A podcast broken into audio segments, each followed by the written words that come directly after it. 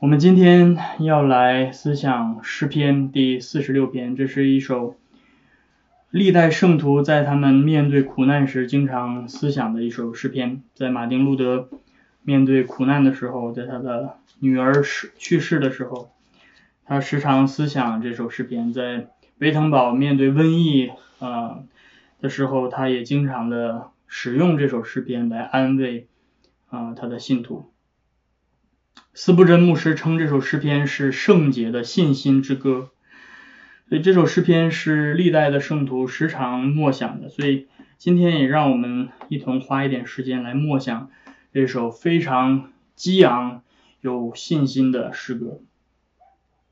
我们一同的来聆听这首诗篇，啊，向我们宣宣读诗篇第四十六篇，可拉后裔的诗歌，交与灵长。调用女音，神是我们的避难所，是我们的力量，是我们在患难中随时的帮助。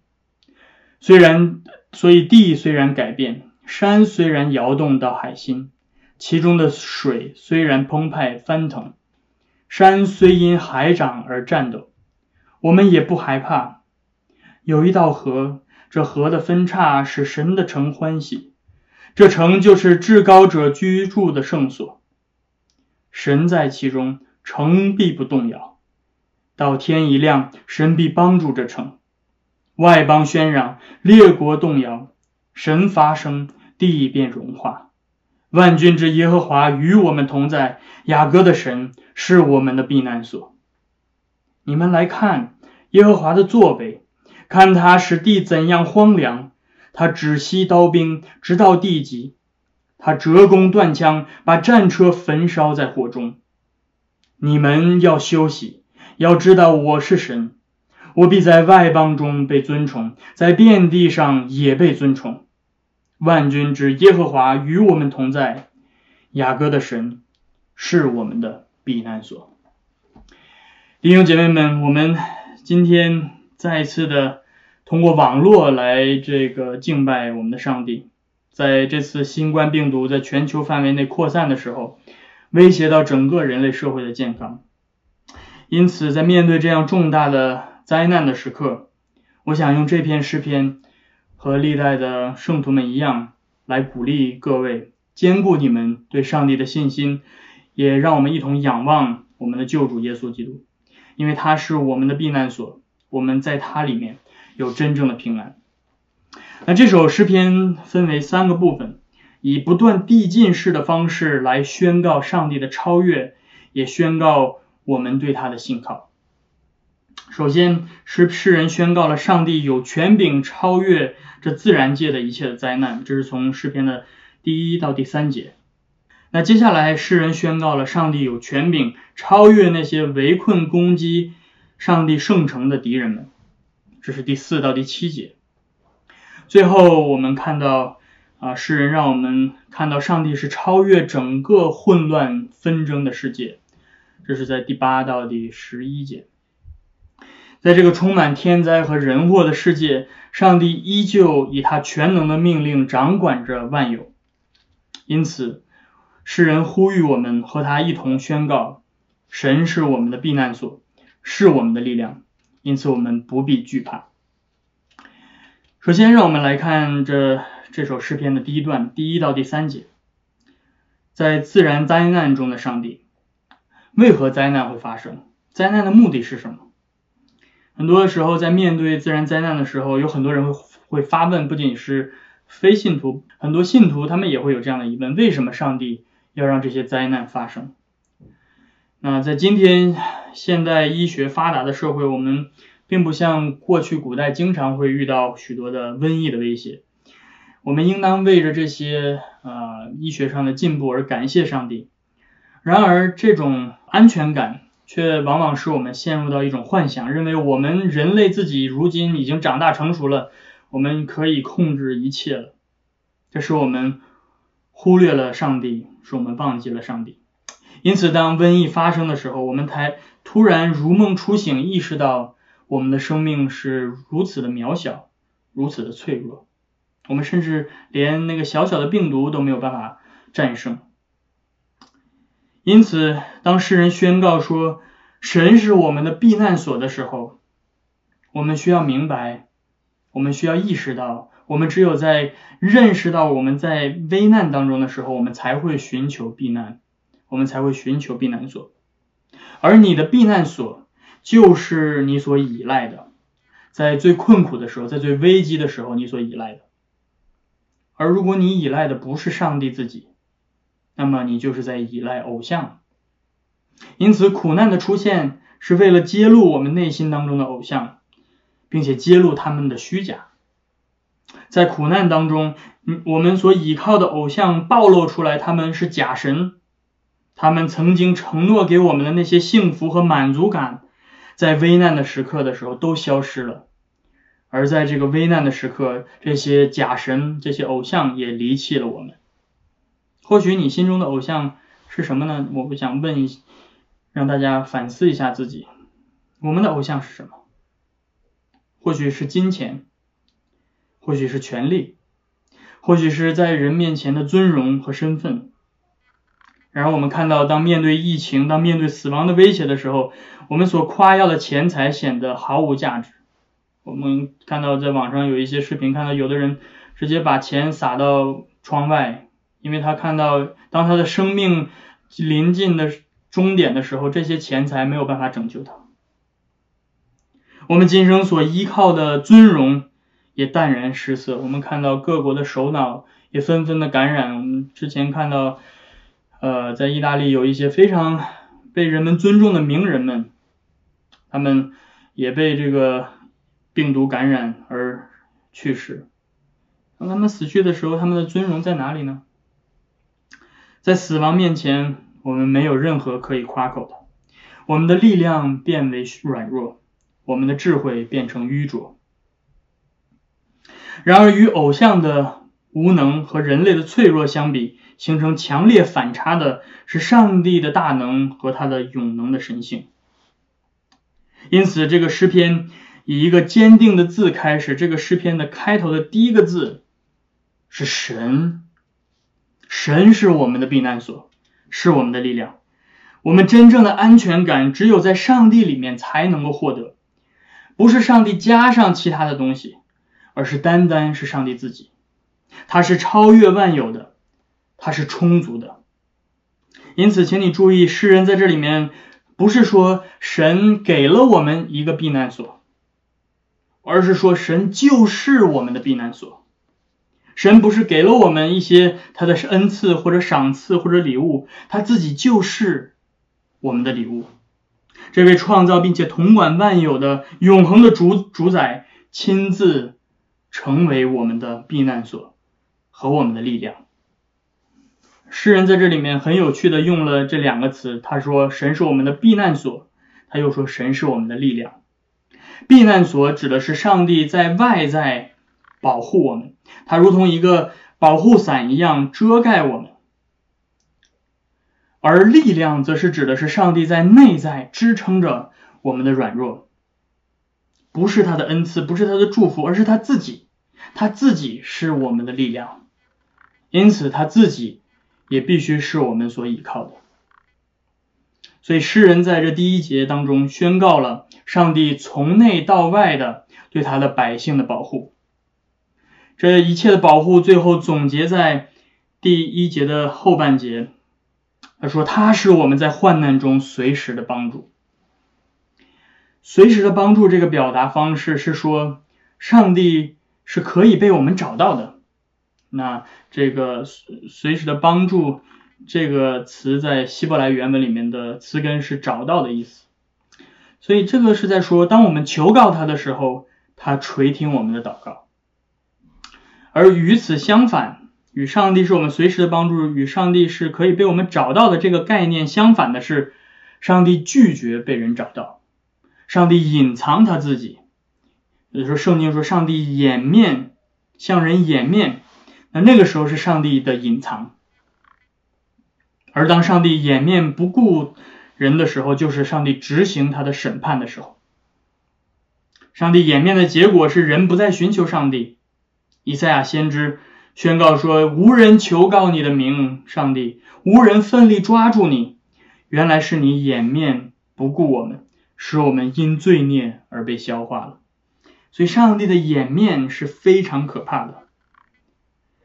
然而，在这首诗篇里面，诗人充满信心的宣告说：“上帝如今没有掩面，他是我们随时的帮助。”更值得注意的是，上帝可以被寻见这个事实和患难这个词同时出现了。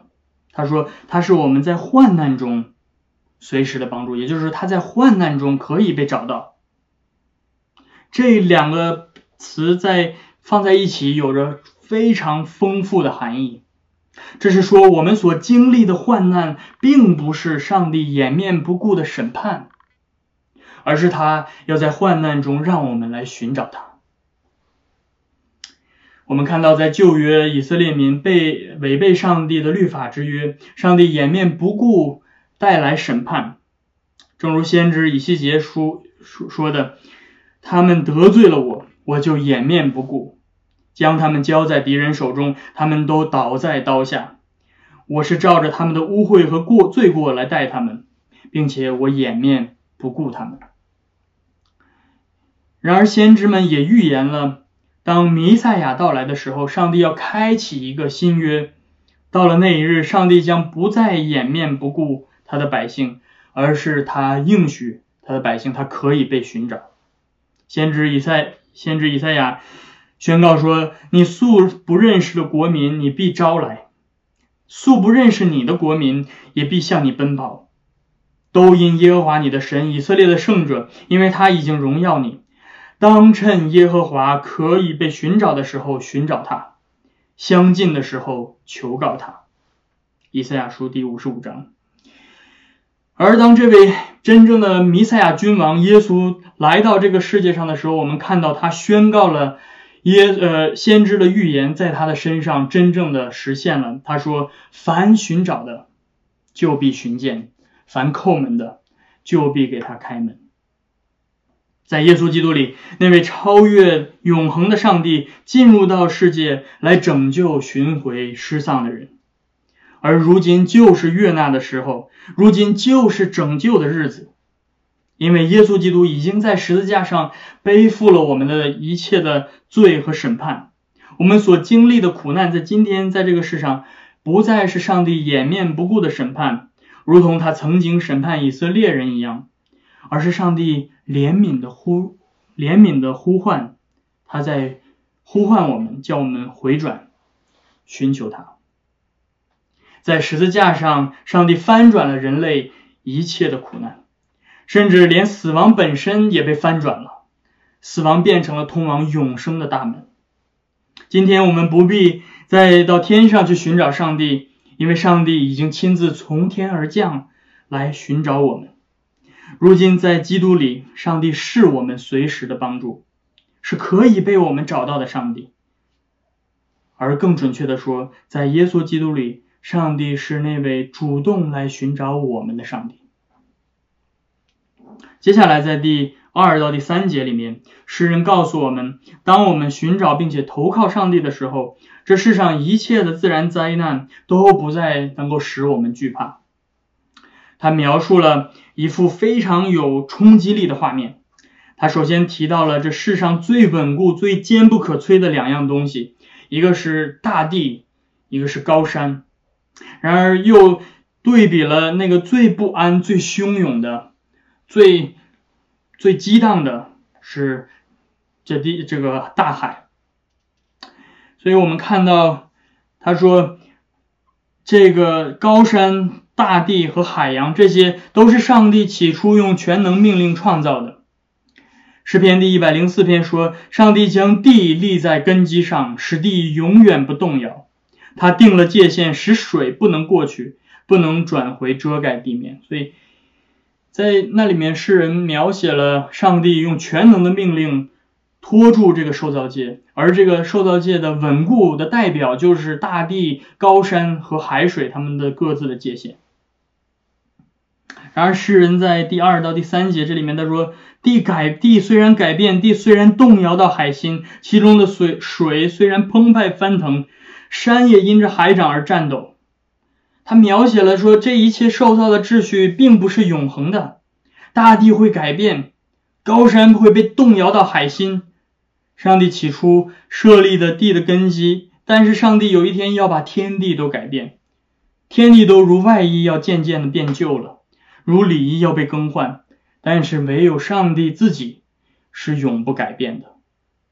因此，那些倚靠上帝的人，即使在出现这样自然灾难的时候，即使高山也被也在颤抖、崩塌的时候，我们在上帝里面能够有真正的平安。因为他既然是创造万有的那一位，他就超越了他所创造的一切，而他也亲自做我们我们的避难所，因此我们在他里面不必惧怕一切的灾难。那这是诗人所在第一到第三节给我们展现的上帝在一切自然灾难灾难当中的超越，而我们在他里面能够有真正的平安。接下来在。第二段，也就是第四到第七节，诗人向我们描写了上帝在他的圣城被围困的时候，他的超越和胜利。在宣告了面对自然灾难中对上帝的信靠之后，诗人转向了被围困的圣城。如果说上一段是以自然灾难来描写的话，那么在这里，诗人则是以政治军事的斗争来表达。那汹涌翻腾的大水，与上帝圣城周边平缓的潺潺流水形成了鲜明的对比。上来诗人一说有一道河，当我们听到这个时候，整个的诗人的从原来的第三节那种大海奔腾、山也倒塌的那种那种混乱当中，突然平静了下来。那是一个潺潺的流水，流在上帝的圣城中间。那是一幅和平的、安宁的景象，而先知以赛亚曾经把亚述帝国的入侵形容成泛滥的洪水，而把上帝形容成在耶路撒冷城中那啊希罗亚的缓流的水。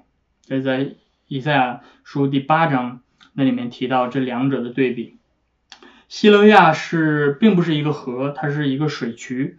它提供了耶路撒冷的重要的水源，呃，而在这里面，诗人并不一定是指这个希罗亚，但是不论如何，这个水，这个河供流过上帝的圣城，这个形象就象征了上帝对他百姓的供应，啊，不是混乱的，不是这种非常的翻腾的，而是平稳的、持续的、安全的，这是这河。使上帝的圣城欢喜。在旧约当中，上帝设定西安山安置他的圣殿，啊，因此耶路撒冷被称为他同在的圣所，并不是因为耶路撒冷本身有什么特别的，也不是说那个地方本呃本身嗯是就是是呃是呃神圣的土地或者怎么样，而是因为上帝指定了把他的圣殿安置在那里。圣殿是上帝与他百姓同在的标志和象征。虽然水源对一个城市来说很重要，但是更重要的是至高者的同在。因为上帝在这座城里，所以上帝才是真正使这城坚固不动摇的原因。接下来到了第五节的下半节，诗人说：“到了天一亮，神必帮助这城。”可以想象到当时的场景，在黑暗当中，上帝的敌人，上帝百姓的敌人来到上帝的圣城来围困这个圣城，他们拿着呃这个火把围绕着这个城市城要攻占这个城。但是诗人宣告说，到了天一亮，上帝必帮助这个城。黎明是从黑暗转入光明的时刻，是光射入黑暗当中的那一刻，也是上帝施行拯救的时刻。以色列民都知道，啊，都记忆犹新。上帝曾经在黎明的时刻帮助以色列民出埃及，他带领以色列过红海，并且在黎明的时刻使红海的水，呃，关闭起来，淹没了埃及的呃士兵，保护了以色列民。因此，黎明是上帝拯救的时刻。而以赛亚先知预言说，当弥赛亚救主降临的时候，在黑暗当中的百姓将要看到一束大光。而我们看到了，在新约当中，使徒约翰在他的福音书中这样说：耶稣基督就是那照入黑暗当中的光。所以，我们看到诗人在这里面，让我们看到，让我把我们的目光定睛在上帝的拯救当中，而上帝的拯救。就在耶稣基督里。接下来，在第六节，诗人说，描写了是这个列国对上帝和他圣城的围困和攻击。他说，外邦喧嚷，列国动摇。嗯，在历史上，耶路撒冷曾经屡次被敌国围困。啊，第一个想到的就是很著名的一次的围困，是在西西家王在位的时刻，那是在。公元前七百年左右的时间，这个记载在《列王记下》的第十、第二呃二十章、第十九章、第二十章。那当时西西家面对的是亚述王呃西拿基利的围困，西拿基利已经把很多周边的城市和国家都呃扫荡一空，而这个时候西呃他来围困耶路撒冷，耶路撒冷就像是一个瓮中之鳖一样，就。已经是没有任何的胜算的时刻，而圣经记载，耶和华的使者在夜间，也就是在亚述王在黑夜当中围困耶路撒冷的时候，在夜间出去灭掉了十八万五千的亚述的士兵，所以清早起来亚述就撤军了，而在啊经外文献，也就是在圣经之外的一些古代的文献当中，也记载了。啊，西拿基利的军队遭受了鼠疫，也就是黑死病的威胁，所以他们的军军军营里面有很多的死亡，所以他们被迫撤军。然而，这个事件我们无法确定就是诗人所描描写的这第六节的这个这个背景。嗯，但是不论如何，我们看到在旧约当中，上帝施行的拯救啊，并不是最终极的。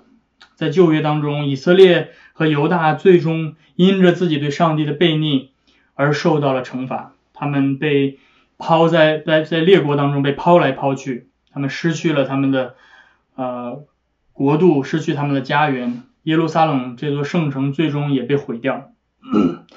但是上帝并没有失败，外邦喧嚷，列国动摇。但是接下来诗人说，神一发声，地便融化了。这首诗篇把我们的目光引向了最终的那那次的圣城之战，在启示录当中，使徒约翰向我们描述了，呃，幕后的那次大征战，并且向我们描述了上帝对列国最终的审判。那一千年完了之后，使徒约翰这样写：撒旦必从监牢里被释放。出来迷惑地上四方的列国，就是哥哥和马各，叫他们聚集征战。他们的人数多如海沙，他们上来遍满了全地，围住了圣徒的营和蒙爱的城。然而就有火从天上降下来，浇灭了他们。那迷惑他们的魔鬼也扔在硫磺的火湖里，就是兽和假先知所在的地方。他必昼，他们必昼夜痛苦。直到永永远远。而我们看到了，当上帝发生的时候，地被融化了，而从天上降下了火，来浇灭这这个一切的抵挡上帝的人。而上帝作为他的百姓的避难所，他用他的膀臂来遮盖了他的圣城，他是那座避难所，在烈火降临的时候。他保护了他的百姓。那当我们看到在那最终极的新天新地当中，我们又看到了那座永固的真正的属天的圣城，不是耶路撒，不是地上的耶路撒冷，而是那个天上的耶路撒冷。而使徒约翰这样描写说，在那座城里有一道生命水的河，从神和羔羊的宝座缓缓的流出，滋润着圣城。河边结满了生命树的果子，供应上帝的子民。弟兄姐妹们，那座城就是我们的家乡。这个世界会不断的围困上帝的国度，然而上帝必定得胜。耶和华使列国的筹算必归于无有，使众民的思念毫无功效。只要上，而上帝所要做的只是说一句话而已，这个世界就会被融化。他只，正如他只需要通过他的话语就能够创造诸天，同样只需要他一发声，天地都必废去。这是一位怎样威严的、有大能的上帝！这是统管诸天、统管天君天使的耶和华上帝。所以诗人在第七节这样形容上帝说：“他是万军之耶和华，他所造的天天君天使都归他统管，他只要发出命令，他们都必遵从。”因此，这位大能的上帝与我们同在，我们还有什么可怕的呢？那位雅各的神是我们的避难所。我们还有什么可惊慌的呢？因此，诗人在这第二段里面，让我们看到上帝得胜超过他的敌人，上帝必保守他的圣城，他的百姓不受到伤害。那么接下来，在第三段第八到第十一节，最后诗人带我们来到了，好像带我们进入到了这个当时真正的战场。的残骸当中，让我们来到了硝烟之后的战场。神说：“来，你们过来，来观看，看上帝的审判，看上帝的审判之后的寂静是何等的可畏。”在第八到第九节，他说：“你们来看吧，看耶和华的作为，看他怎样使地荒凉。他止息刀兵，直到地极；他折弓断枪，把战车焚烧在火中。”嗯，你们可以想象。当上帝执行他的审判之后，在他的圣城外是一片的寂静，他的敌人们的刀剑和他的马匹都倒在了地上，有这些被折断的弓枪、战车在在火中焚烧，无人能够抵挡上帝的审判。这是诗人想想要我们表达的，人们所依靠的一切的。武力一切的军事的力量都胜不过上帝口中一个简单的话语。在这个纷乱相争的世界，我们常常东奔西走，我们试图用自己的力量去存活、去赢、去得胜，然后我们常常忘记回到上帝面前，安静在他的面前，依靠他。我们就像耶稣的门徒一样。在这个世界的大浪当中惊慌失措，不知道该该做什么。不过，诗人让我们来参观那个大能者审判的结果。在第十节，在我们看到上帝审判的结果之后，上帝亲自透过诗人对我们直接说话。他说：“你们要休息，要知道我是谁。”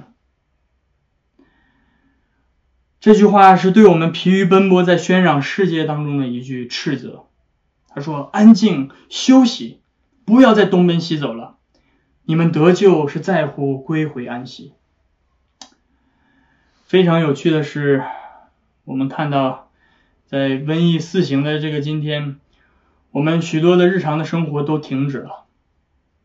我们曾经有那么多忙碌的事情，以至于我们总是找借口。忽略了我们对上帝的敬拜，我们总是说：“是啊，主要，我太忙了，我太忙了，我没有时间来敬拜你。”但是上帝就借着这个瘟疫，来让我们把一切的世上的事情都停下。他说：“你们要安静，你们不要再去忙碌了，要回到我的面前，要记住我是我才是神。”所以，我们曾 我们再也没有借口不来敬拜上帝。因为上帝止息了我们的生活，好叫我们单单的把心归向他。当上帝这样斥责我们的时候，我们看到了加利利海上，我们看到那位道成肉身的上帝，也用他全能的话语斥责风暴，就连风和海都听从了他。耶稣基督就是那位审判全地的上帝，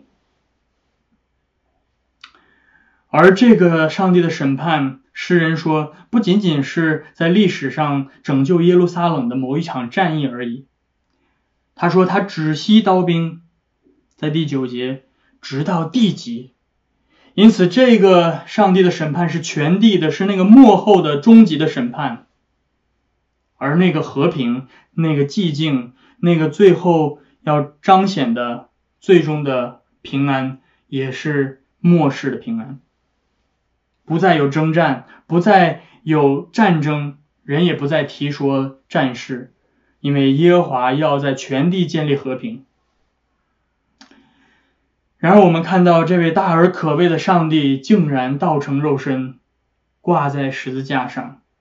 那个能够斥责风暴，连风暴都听从他的人，竟然是在十字架上任人唾弃，任人嘲弄。为了使上帝能够被我们找到，在十字架上，耶稣基督被上帝掩面不顾。为了能够把我们带到那真正的生命水的河边，耶稣基督他自己却被淹没在澎湃翻腾的审判之中。然而，他从死里复活，彰显了他的大能，胜过了真正的仇敌，就是我们的罪和死亡的权势。因此，这位耶稣，他必在外邦中被尊崇，他必在遍地被尊崇。